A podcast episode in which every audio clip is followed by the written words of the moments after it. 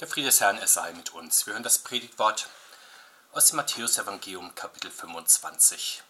Dort beschreibt der Herr Christus das Weltgericht über alle Völker. Wenn aber der Menschensohn kommen wird in seiner Herrlichkeit und alle Engel mit ihm, dann wird er sitzen auf dem Thron seiner Herrlichkeit und alle Völker werden vor ihm versammelt werden. Und er wird sie voneinander scheiden, wie ein Hirt die Schafe von den Böcken scheidet, und wird die Schafe zu seiner Rechten stellen und die Böcke zur Linken.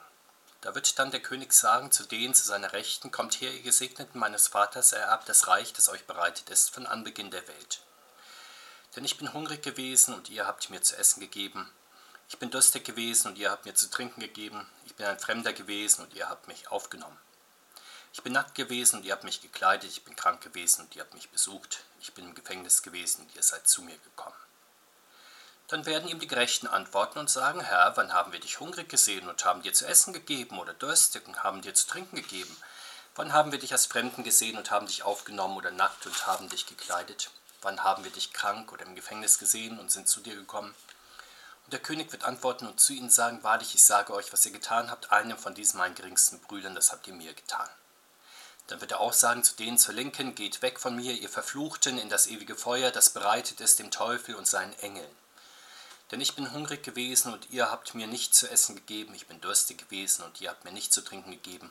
Ich bin ein Fremder gewesen und ihr habt mich nicht aufgenommen, ich bin nackt gewesen und ihr habt mich nicht gekleidet, ich bin krank und im Gefängnis gewesen und ihr habt mich nicht besucht. Dann werden sie ihm auch antworten und sagen, Herr, wann haben wir dich hungrig oder durstig gesehen oder als Fremden oder nackt oder krank oder im Gefängnis und haben dir nicht gedient? Dann wird er ihnen antworten und sagen, wahrlich, ich sage euch, was ihr nicht getan habt, einem von diesen Geringsten, das habt ihr mir auch nicht getan. Und sie werden hingehen, diese zur ewigen Strafe, aber die Gerechten in das ewige Leben. Der Herr segne uns diese Worte. Amen. Mit dem apostolischen Glaubensbekenntnis bekennen wir uns zu Jesus Christus, der kommen wird, zu richten die Lebenden und die Toten. Aber was wird in diesem Gericht geschehen? Es wird fein genau abgewogen, was jeder Mensch an Gutem und Bösem getan hat. Die geheimen Bücher Gottes, die Archive der menschlichen Taten und Untaten werden öffentlich gemacht. Das Buch des Lebens und das Buch des Verderbens, dann wird Bilanz gezogen, der Saldo errechnet. Imponierende und gefällige Posten werden zum Vorschein kommen, aber auch die Leichen im Keller, die offiziellen und die schwarzen Konten werden offengelegt. Es wird sich zeigen, ob der Haushalt ausgeglichen war, ob er ein Plus aufzuweisen hat oder tief in der Kreide steht. Und wenn jemand unbedarft fragen sollte, wozu braucht es eigentlich das Gericht Gottes am Ende der Zeiten, die Antwort liegt für jeden, der unsere Welt aufmerksam betrachtet, doch auf der Hand. Wir könnten die kleinen und großen Schicksalsschläge des Lebens nicht ertragen, wenn wir nicht die Gewissheit hätten, wir gehen dem gerechten Gericht Gottes entgegen. Gott wird den Opfern dieser Zeit Gerechtigkeit verschaffen die Anschläge, Kriege, Gewalt, Unfälle, Krankheiten vorzeitig aus diesem Leben gerissen haben, aber auch denen aus unverständlichen Gründen im Leben Wesentliches verwehrt worden ist, was für andere selbstverständlich war, etwa Zuwendung, Chancen, Lebensglück, Lebenszeit und anderes mehr. Wer kann entschädigen für das, was Menschen entbehren oder erleiden mussten? Kein Mensch, das kann nur Gott und das wird am Ende der Zeit geschehen. Und wie viel offenkundige Lüge, wie viel Halbwahrheit und täuschenden Schein gibt es doch in unserer Welt, wie schwer tun wir uns, von der Wirklichkeit, selbst von der, die wir selbst erleben, uns ein klares und zutreffendes Bild zu verschaffen. Wie fehlsam sind auch manche Urteile, die gefällt werden von Gerichten, von Fachleuten, in Büchern über einzelne Menschen, über Bewegungen, über ganze Nationen. Wer also kann in dieses Wirrwarr der durch Eigeninteresse getrübten Meinungen und voreiligen Urteile Licht bringen? Das wird allein der helle Tag des Herrn, an dem aller Lüge, aller Halbwahrheit, allem Schein ein Ende gemacht wird, an dem das Verborgene an den Tag kommt und über die ganze Weltgeschichte und jede Lebensgeschichte ein einfaches, ein wahres Urteil gesprochen wird. Dass dies die Zukunft ist, auf die wir zugehen, daran lassen wir uns auch heute durch den Volkstrauertag erinnern, Gott allein kann den Toten des Ersten und Zweiten Weltkrieges Recht verschaffen, aber auch den Opfern der kriegerischen Auseinandersetzungen davor und seitdem. Er allein kann das Leid der Menschen wägen und gerecht beurteilen, das Leid, das entsteht, wenn Menschen über das Leben anderer verfügen, ja sich das Recht anmaßen, ihnen das Leben zu nehmen, das Leid aber auch, das aus der oft schmerzhaften Unvollkommenheit unseres Lebens entsteht. Wer aber genau wird dann der große Richter am Ende der Zeit sein? Das kann ja nur der Herr Jesus Christus sein. Er ist als allwissender und gerechter Gott dazu in der Lage. Vor allem aber hat er als leidender Menschensohn bis in die letzte Tiefe die Ungerechtigkeit dieser Welt ausgekostet. Er litt gröbstes Unrecht und schreiende Willkür ohne eigene Schuld. Sein Gericht wird deshalb nicht teilnahmslos oder theoretisch oder überheblich sein, sondern ganz und gar wahrhaftig. Er wird sich am Ende dieser Zeit und Welt auf den Thron seiner Herrlichkeit setzen und alle Völker und Menschen vor sich versammeln. Jedem Einzelnen wird er das letztgültige Wort seines Lebens zusprechen. Das wird dann die Wahrheit über das eigene Leben sein, aus dem das Urteil für die Ewigkeit hervorgeht. Und mit seiner Ankunft zum Gericht wird diese alte Welt dann ihren Zielpunkt erreichen, der Gottessohn wird in einem Triumphzug erscheinen, begleitet von einem Heer von Engeln. Ein endloses Meer von Menschen umgibt ihn dann. Jeder Mensch, der je auf dieser Erde gelebt hat, hier geliebt und gelitten hat, wird auferstehen. Sie alle erwarten dann das letzte Gericht des Herrn Jesus, den finalen Urteilsspruch. Urzeitmenschen werden dann neben Weltraumeroberern stehen, Araber neben Amerikanern, Afrikaner neben, neben Isländern, vergessene Niemande und weltbekannte Berühmtheiten, sterbensarme Straßenkinder und tonnenschwere Milliardäre, erbärmliche Pechvögel und unverschämte Glückspilze, Gewinner und Verlierer, Intelligenzbestien und einfältige Seelen, hochgerüstete Moralisten und arme Sünder, bekennende Christen und religiös Indifferente.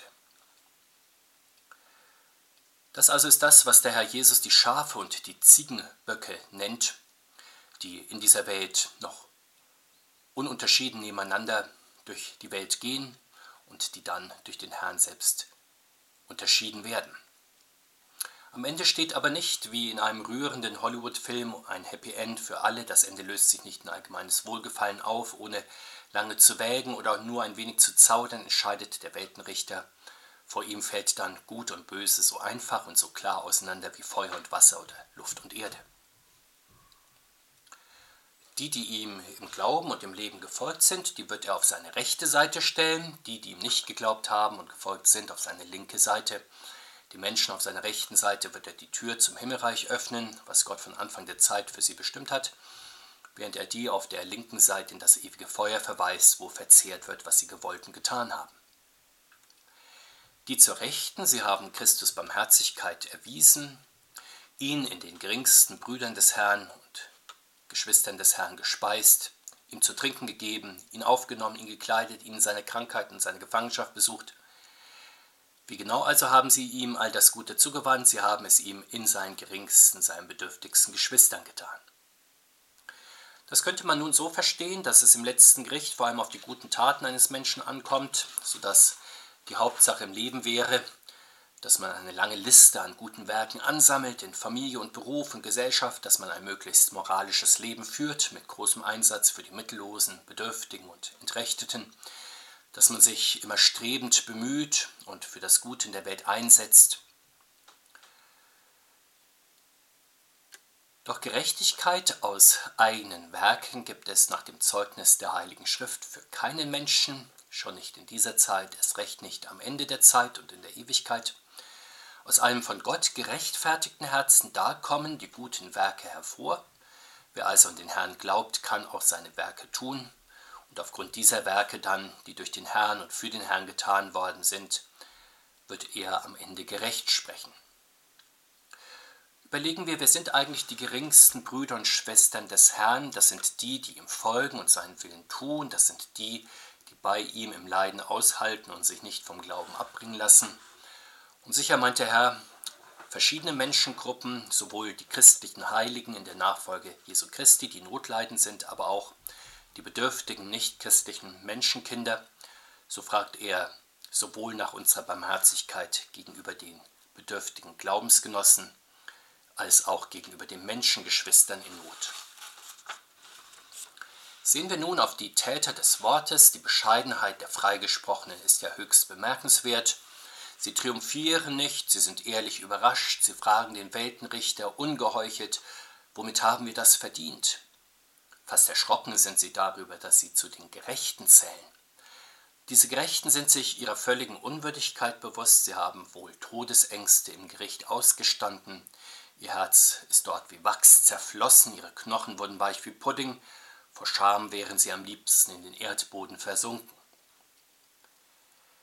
Die Gerechtfertigten sind also die verschämten Sünder, die wissen und zugeben, dass die Rechnung ihres Lebens nicht aufgegangen ist, noch nicht einmal annäherungsweise, also keine selbstbewussten Leistungsträger oder Ikonen der Menschlichkeit oder Gesinnungshelden, aber auch keine unentschlossenen leise Treter, sondern Menschen, die ihre Schwachheit spüren und trotzdem mit anderen fühlen. Die Verurteilten und Verdammten dagegen, das sind die Menschen, die sich von vornherein des guten Ausgangs sicher waren, die erfolgsgewohnt und erfolgsverwöhnt in den Himmel durchstarten wollten, die Guten und Gerechten der Welt, die ihr rundes Leben, ihr nach außen hin perfektes Leben pro forma dann noch vom Weltenrichter auf ewig absegnen lassen wollten, die werden dann von der besseren Gerechtigkeit des Himmelreiches auf dem völlig falschen Fuß erwischt.